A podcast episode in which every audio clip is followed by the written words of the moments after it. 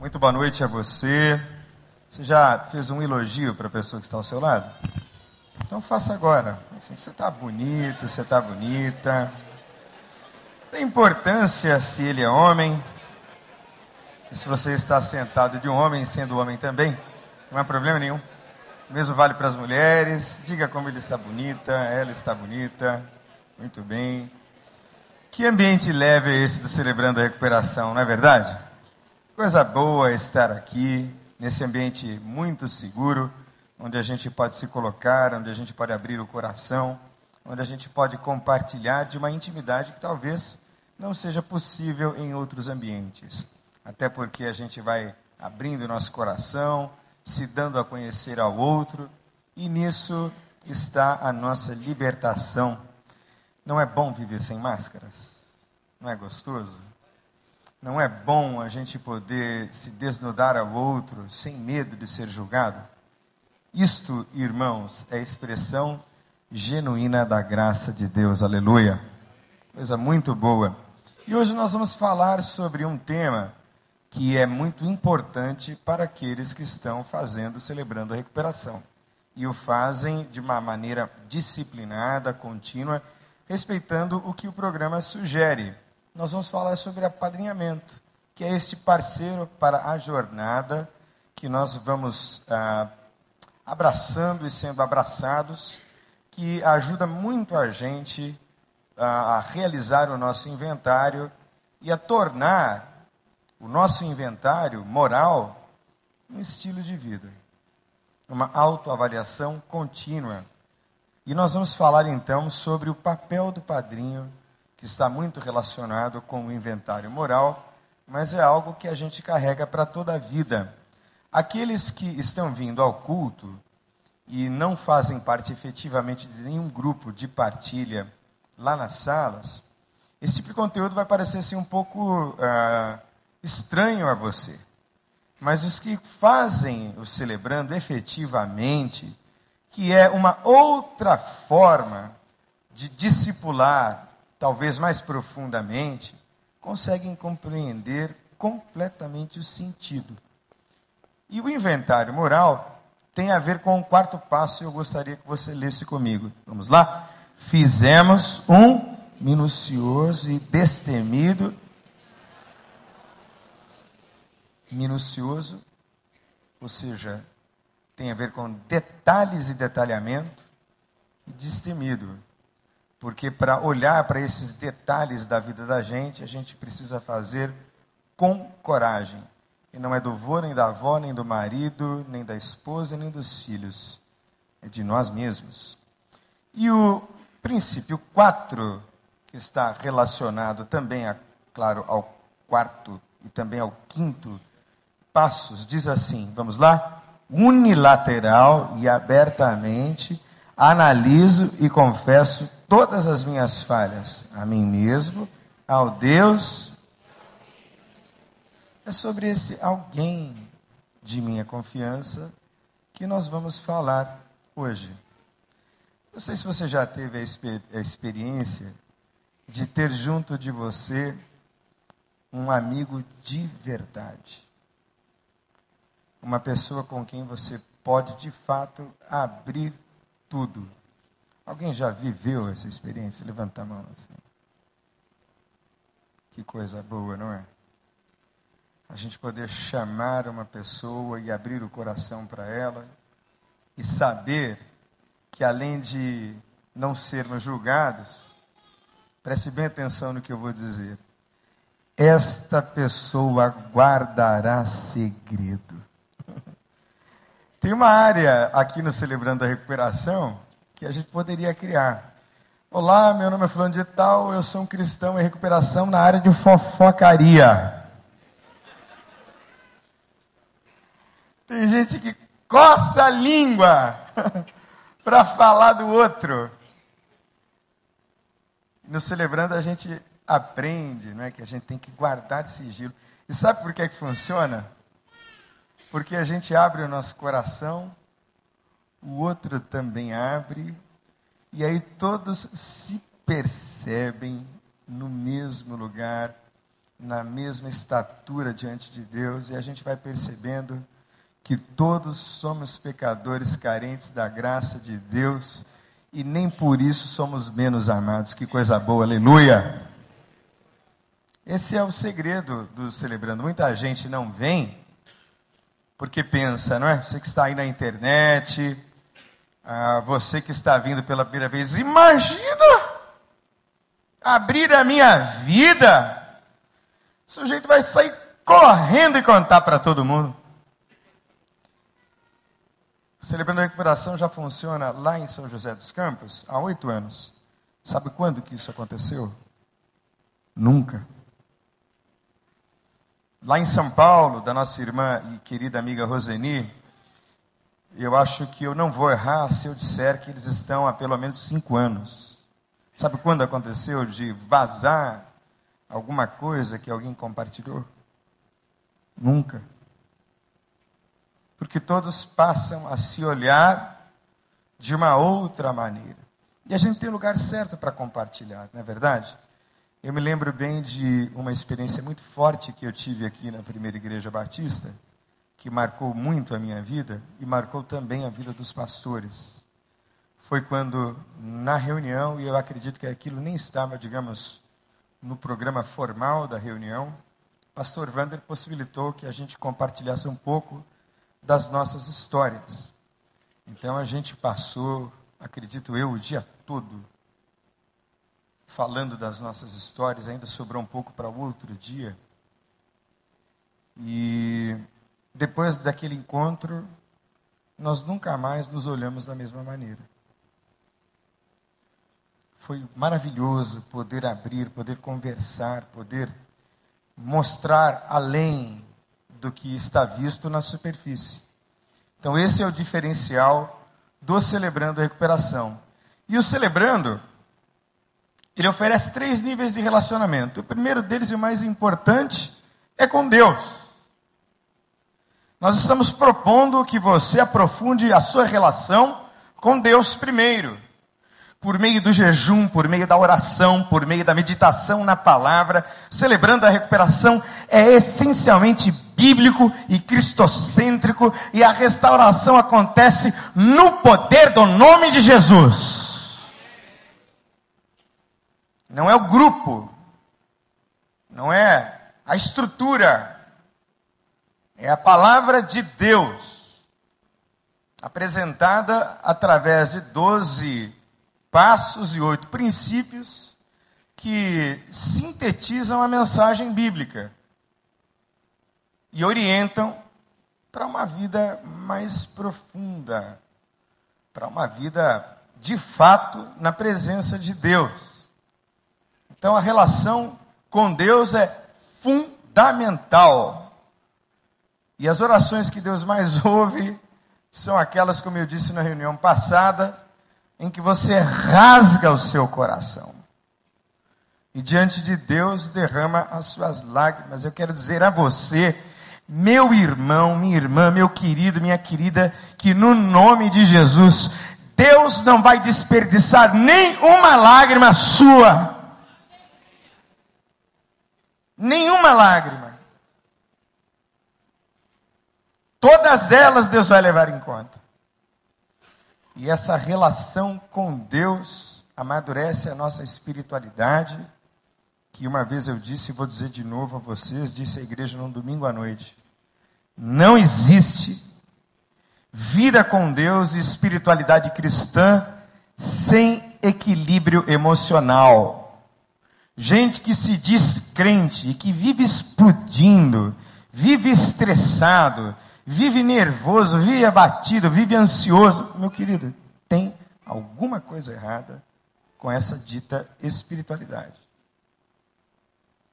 A espiritualidade se expressa, sobretudo, no domínio do Espírito Santo sobre a vida da pessoa. E eu ouvi uma vez uma coisa assim muito séria de um pastor e ele disse o seguinte: quem não tem domínio próprio, muito provavelmente tem um demônio próprio. E eu acho isso muito sério. Porque a gente abre a porta e o diabo entra. E às vezes, irmão, irmã, a gente perde uma excelente oportunidade de ficar bem quietinho. Mas isso é uma outra história. Com Deus. O outro nível de relacionamento é com o grupo. É com os pequenos grupos. Os nossos pequenos grupos de apoio são grupos divididos por áreas específicas, onde nós nos identificamos uns com os outros. É muito semelhante ao que acontece numa célula, num PG. Você abre o seu coração. A diferença é que no Celebrando, você faz isso em cinco minutos. No terceiro sobra o cartão amarelo. E aí você aprende a não ser prolixo. Você aprende a ser objetivo. Você ensaia durante a semana aquilo que é mais importante. E no grupo, você fala e vá direto ao ponto. Mas o grupo é muito importante aquele grupo de iguais, aquele grupo de semelhantes que olha para você, ouve atentamente e acompanha você na sua jornada de recuperação. O terceiro nível é o nível do apadrinhamento, do padrinho ou da madrinha, que é alguém mais chegado. Que é alguém com quem você vai confidenciar coisas que normalmente você não confidenciaria, inclusive no grupo. Tem histórias da minha vida que eu só pude compartilhar com algumas poucas pessoas. Coisas assim, difíceis, que eu só pude compartilhar com alguns. E eu abri o meu coração para esses. E o texto bíblico logo vai nos orientar, mas por que ter um padrinho? De onde vem essa ideia? De onde se estruturou isso? por que ter um parceiro de prestação de contas? Para quem é que a gente presta contas? Ah, eu presto contas a Deus. Ótimo. Agora você passará a ter um parceiro de prestação de contas de carne e osso. E tudo para a gente é muito novo. Tudo para a nossa igreja é muito novo. Ah, e quando eu disse para um amigo meu, a verdade não posso nem chamar de amigo, é um conhecido por telefone, mas que já nos ama de coração, que é um rapaz que é do Celebrando a Recuperação, chamado Nelson, lá de Fortaleza. Quando eu disse a ele o tamanho do nosso Celebrando, ele assustou. Ele disse, como é que é? Você tem 100, 200, às vezes até 300 pessoas na sua reunião? A gente começou com 11 pessoas. Foi crescendo devagar. Vocês já começaram muito grande. Ainda assim, por conta até da abertura do nosso pastor, a abertura da nossa igreja para coisas novas, a flexibilidade para absorver o novo, nós estamos numa profunda mudança de paradigmas. É muito novo. É completamente distoante, em certo sentido, do que era quinta mais. Mas nada saiu da cabeça de alguém tudo foi extraído da palavra de Deus. Nós norteamos o programa a partir do que está revelado na Bíblia. Então, por que ter um parceiro de prestação de contas? Por que ter um padrinho? Em primeiro lugar, repita comigo, porque é bíblico. Porque é bíblico. Está na Bíblia. Melhor é serem dois do que um, porque tem melhor paga do seu trabalho, porque se um cair, o outro levanta o seu companheiro, mas ai do que estiver só, pois caído não haverá quem o levante. Padrinho é aquela pessoa que quando você luta com a dependência química e tem um escorregão, é a primeira pessoa para quem você deve ligar. Quando você tiver coragem de ligar. Padrinho é aquela pessoa que, estando num processo depressivo, você pega o telefone e liga, por favor, você pode orar por mim? É aquele com quem você pode compartilhar, você pode pedir socorro. É também aquele com quem, eventualmente, você se aconselha. É uma pessoa que está junto de você. Vamos lá, também se dois dormirem juntos, eles se aquentarão, mas um só, como se aquentará? E se alguém prevalecer contra um, os dois lhe resistirão. Vamos ler juntos a última frase? E o cordão de três dobras não. Mas que três dobras são essas, né? Porque está falando de dois o tempo todo. A terceira dobra é Deus nessa relação, amém, queridos? É Deus nessa relação, é perfeito. E é interessante que a Bíblia ensina que igreja é lugar de dois ou três estarem reunidos para Jesus estar aí no meio deles. A igreja é uma comunidade, e eu devo falar mais específica e amplamente sobre isso no próximo culto da tarde, que estou escalado para pregar. Não existe espiritualidade sem vida comunitária. Essa história de que, não, eu tenho a minha espiritualidade lá fora e não congrego numa igreja. Isto não existe biblicamente. Espiritualidade é coisa que se desenvolve na comunhão, na comunidade. Um ao outro ajudou e ao seu irmão disse: Vamos dizer juntos, esforça-te. Dá uma sacudida na pessoa que está ao seu lado, dá uma sacudida. Esforça-te, meu irmão. Diz assim para ele: ó, força! Esforça! Amanhã será um outro dia no nome de Jesus. Força, irmão. Vamos para frente. Chamou a si os doze e começou a enviá-los de dois em dois. Duas cabeças pensam melhor que uma, e eu espero que pensem mesmo. É sempre bom ter alguém por perto, não é? Eu já disse isso, eu vou dizer de novo, porque eu gosto dessa ideia. Eu procuro escolher para mim estar perto de gente mais inteligente do que eu, mais culta do que eu, mais viajada do que eu, mais brilhante do que eu. Porque quem sabe o brilho dessas pessoas que são muito melhores do que eu sou, quem sabe o brilho delas incida sobre mim de tal maneira que eu brilhe um pouquinho mais. Então eu aconselho a você que escolha para estar junto de você aquelas pessoas que são melhores do que você. E o padrinho deve ser alguém que você assim considere. Mais avançado no processo de recuperação, mais junto de você e como é importante a gente ter perto da gente referenciais. Você pode imaginar a relação entre Paulo e Timóteo? Timóteo viu Paulo sendo recebido na sua própria casa, depois de Paulo ter recebido uma surra por causa da terrível perseguição feita a ele por causa do Evangelho de Jesus. Então aquele menino olhou para aquele homem, já de uma idade avançada, recebendo os curativos da sua avó Lourdes.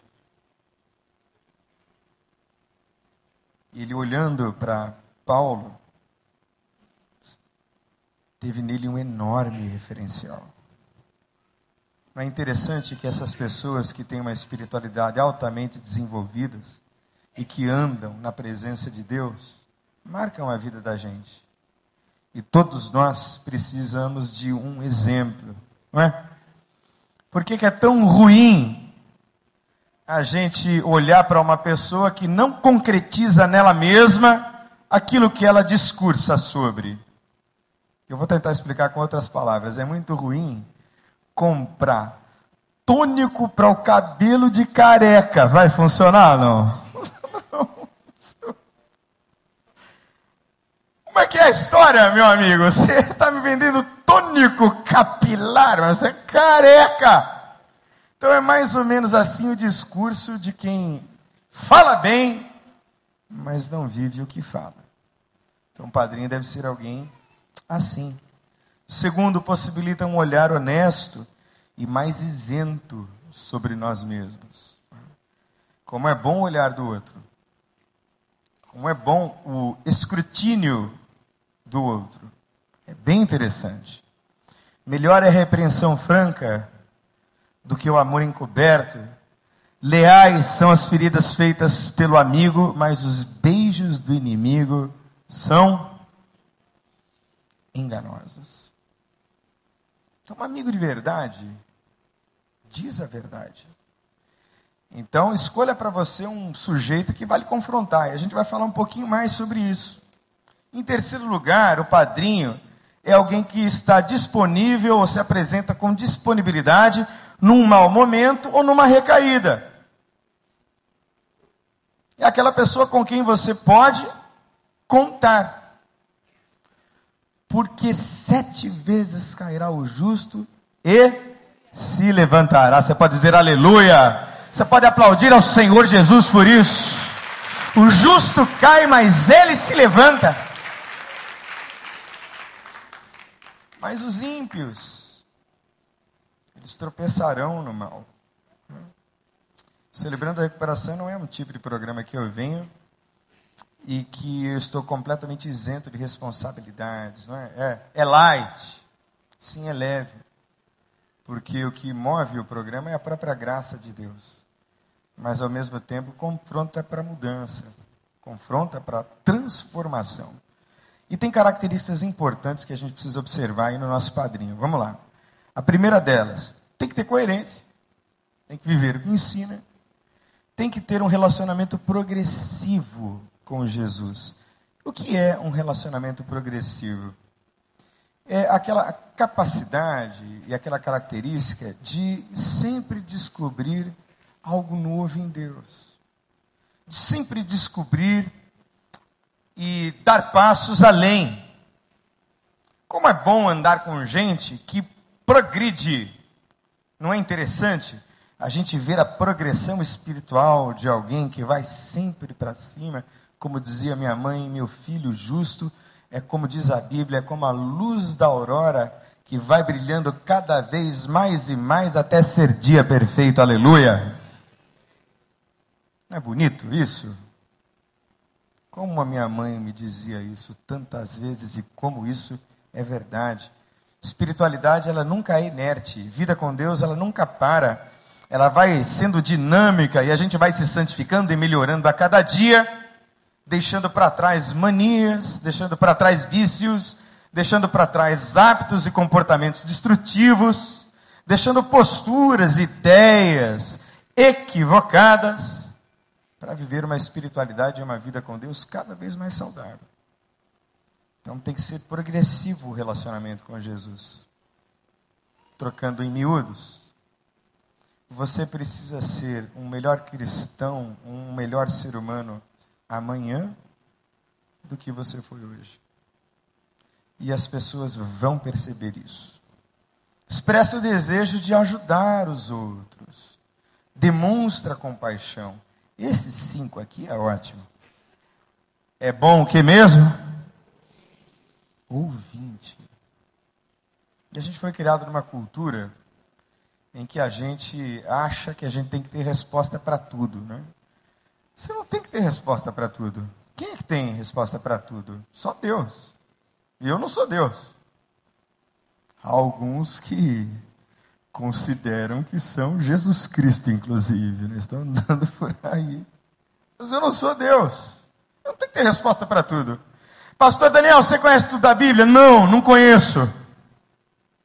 Nem de perto o conhecimento que tem o Russell Shedd, o Luiz Saião. Tem nenhuma vergonha de dizer isso. Nenhum constrangimento. Mas eu tenho aprendido uma coisa. Né? que é bom a gente parar para ouvir o outro. Aliás, a Bíblia é tão maravilhosa, né?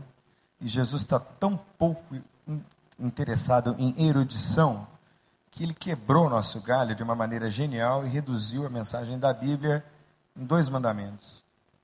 Ama a Deus sobre todas as coisas e ao teu próximo como? A ti mesmo.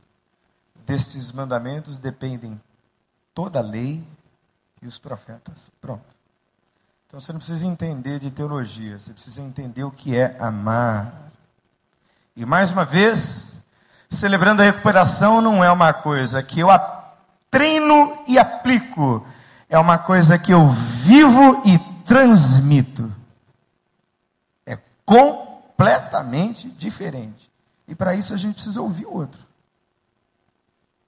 Não precisa ter resposta. Você tem que ter um bom ouvido. Faltou um R? Não. Faltou. Estar pronto para lhe. Vamos dizer juntos, confrontar. Confrontar. É, o seu padrinho não pode ser codependente. seu padrinho tem que ser muito bem tratadinho. Porque na hora de apertar, e, e o seu é, padrinho ou madrinha não pode ser sua amiguinha. Tem que ser seu amigo. Porque o amiguinho vai quebrando o galho. E quando a gente quebra o galho do amiguinho, a gente deixa ele doentinho. Como diz a nossa irmã Roseni. É para quebrar galho. É para dizer a verdade que tem que ser dita e dita em amor oferece sugestões, ou seja, uma pessoa inteligente criativa, e sabe compartilhar as suas próprias lutas. Né? Importante, o padrinho, madrinha, pode ser substituído. Então, às vezes você tem uma relação com o padrinho hoje, mas depois de um tempo você e ele chegam à conclusão de que é melhor a gente dar um tempo e aí você escolhe uma outra pessoa. E a pessoa deve ser sempre do mesmo sexo sempre, vamos dizer juntos, sempre, sem exceções.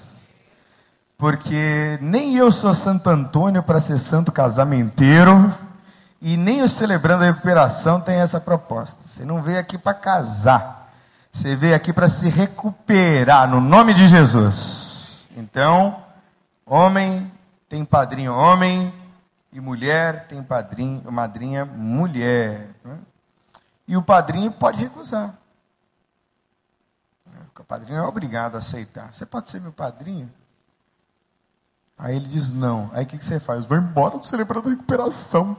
meu Deus, eu vou, magoado. Você não vai fazer isso, é coisa de gente imatura. Amém? Você vai dizer, não, então muito obrigado. Não é? E a pessoa também vai saber, elegante e educadamente, demonstrar as razões pelas quais não está aceitando o seu convite Pode passar, inclusive, pela ideia desta pessoa que você está escolhendo não estar num bom momento, o que precisa ser respeitado. E você também pode ter um padrinho temporário, né? Ele pode. Opa, acabou aqui. Você pode ter um padrinho para um determinado tempo. E aí depois você pode fazer um outro apadrinhamento, isso pode ser muito dinâmico. Tem gente que tem o padrinho aí pela vida toda, anda por anos a fio com a mesma figura, com a mesma pessoa. Mas mais uma vez, gente, o nosso celebrando a recuperação é um bebezinho. Nós começamos esse ano. Mas é um bebezinho parrudinho, não é? Você pode ver que é um bebezinho, se a gente pudesse tentar metaforizar assim no peso do nascimento do recém-nascido.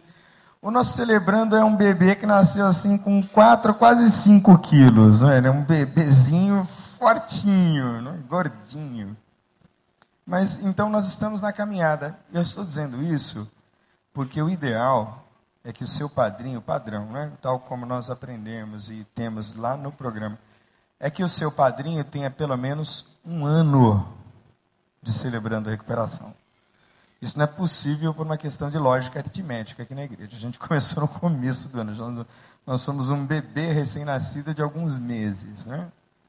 Mas na medida em que nós evoluirmos e crescermos, né, nós estaremos, inclusive, em condições de abraçar o bairro do recreio inteiro no nome de Jesus. E eu acredito nisso. Olha, daqui um tempinho, uma ou duas semanas, nós vamos ter o cartão mais um, celebrando a recuperação. É. Cartão mais um. Na primeira face vai estar cartão mais um. Na outra face vai estar eu me comprometo a orar, testemunhar e convidar as seguintes pessoas. Aí você escreve o nome das pessoas, ora por elas e guarda na sua carteira, na sua Bíblia. Gostou do cartão mais um? Quem gostou diz amém. Muito bem, você vai levar, vai distribuir e a gente vai convidar mais gente para esse momento. Eu quero terminar com um texto. Você não precisa abrir, só acompanhe na minha Bíblia. De 2 Samuel, no capítulo 12, primeiro verso, que diz assim: O Senhor enviou a Davi o profeta Natã. Ao chegar, ele disse a Davi: Dois homens viviam numa cidade. Um era rico e o outro pobre. E o rico possuía muitas ovelhas e bois, mas o pobre nada tinha, senão uma cordeirinha que havia comprado. Ele a criou, e ela cresceu com ele e com seus filhos. Ela comia junto dele, bebia do seu corpo e até dormia em seus braços. Era como uma filha para ele. Certo dia, um viajante chegou à casa do rico e esse não quis pegar uma de suas próprias ovelhas ou de seus bois para preparar-lhe uma refeição. Em vez disso, preparou para o visitante a cordeira que pertencia ao pobre. Então Davi se encheu de ira contra o homem e disse a Natã: Juro pelo nome do Senhor que o homem que fez isso merece a morte. Deverá pagar quatro vezes o preço da cordeira, porquanto agiu sem misericórdia. Você é esse homem Disse Natan a Davi: Você é esse homem. Disse Natan a Davi. Celebrando não é um tipo de programação que passa a mão na sua cabeça quando você peca. É uma maneira graciosa de lhe confrontar para a mudança. E uma maneira muito inteligente de fazer isso também respeitosa e ao mesmo tempo profunda. Essa historinha aqui, opa, que eu acabei de ler, é a história de como se deu o desfecho do pecado do rei Davi, que é, como nós cantamos aqui, o último cântico, eu quero ser um homem segundo o coração de Deus, esse era Davi. Mas sabe o que, que Davi fez? Davi cometeu adultério com a mulher de um general dele. Depois de cometer adultério com a mulher desse general, ele mandou os soldados dele colocarem esse general lá na frente da batalha para ele ser morto. Que Davi se apaixonou pela moça. Ele podia ter quem ele quisesse porque ele era rei. E ele fez isso. Ele não só adulterou, trouxe a mulher para dentro do palácio, mas mandou matar o marido. E o marido morreu. E aí ele pensou que passou batido, né? Escondeu lá debaixo do tapete. Só que Deus viu. Quando ninguém vê, irmãos, Deus vê. E aí Deus mandou o profeta e disse assim: rapaz, aconteceu uma coisa terrível aqui em Israel um homem pobre, tinha só uma cordeirinha, só um carneirinho. Veio um rico, que era riquíssimo, tomou a carneirinha dele e tal. Davi manda matar esse cara e Natan olha para ele e diz: Meu amigo, esse homem é você. Você fez isso. Então, um bom padrinho é alguém que vai confrontar você para a mudança. É esse tipo de padrinho que você precisa desejar ter. E não é outra coisa, não é outro propósito, senão este propósito, o do Espírito Santo de Deus. O Espírito Santo convence do pecado, da justiça e do. Então, este homem, esta mulher que você vai escolher para estar perto de você, ore por ele, ore por ela. Você vai ser instruído nos grupos a escolher, vai ser alguém que vai confrontar você, vai amar, vai estar junto de você, mas vai possibilitar que você cresça de verdade. Em nome de Jesus. Feche os seus olhos. Vamos nos render ao Senhor. Nos rendemos a Ti. Obrigado pela Tua palavra doce. Por esse momento tão leve tão suave. Obrigado porque nós lançamos os nossos fardos sobre o Senhor agora. E sabemos que o Senhor está levando sobre o Senhor mesmo os nossos pesos e dores no nome de Jesus. Assim entregamos a nossa vida esse momento ao Senhor no nome doce e bendito de Jesus. Amém.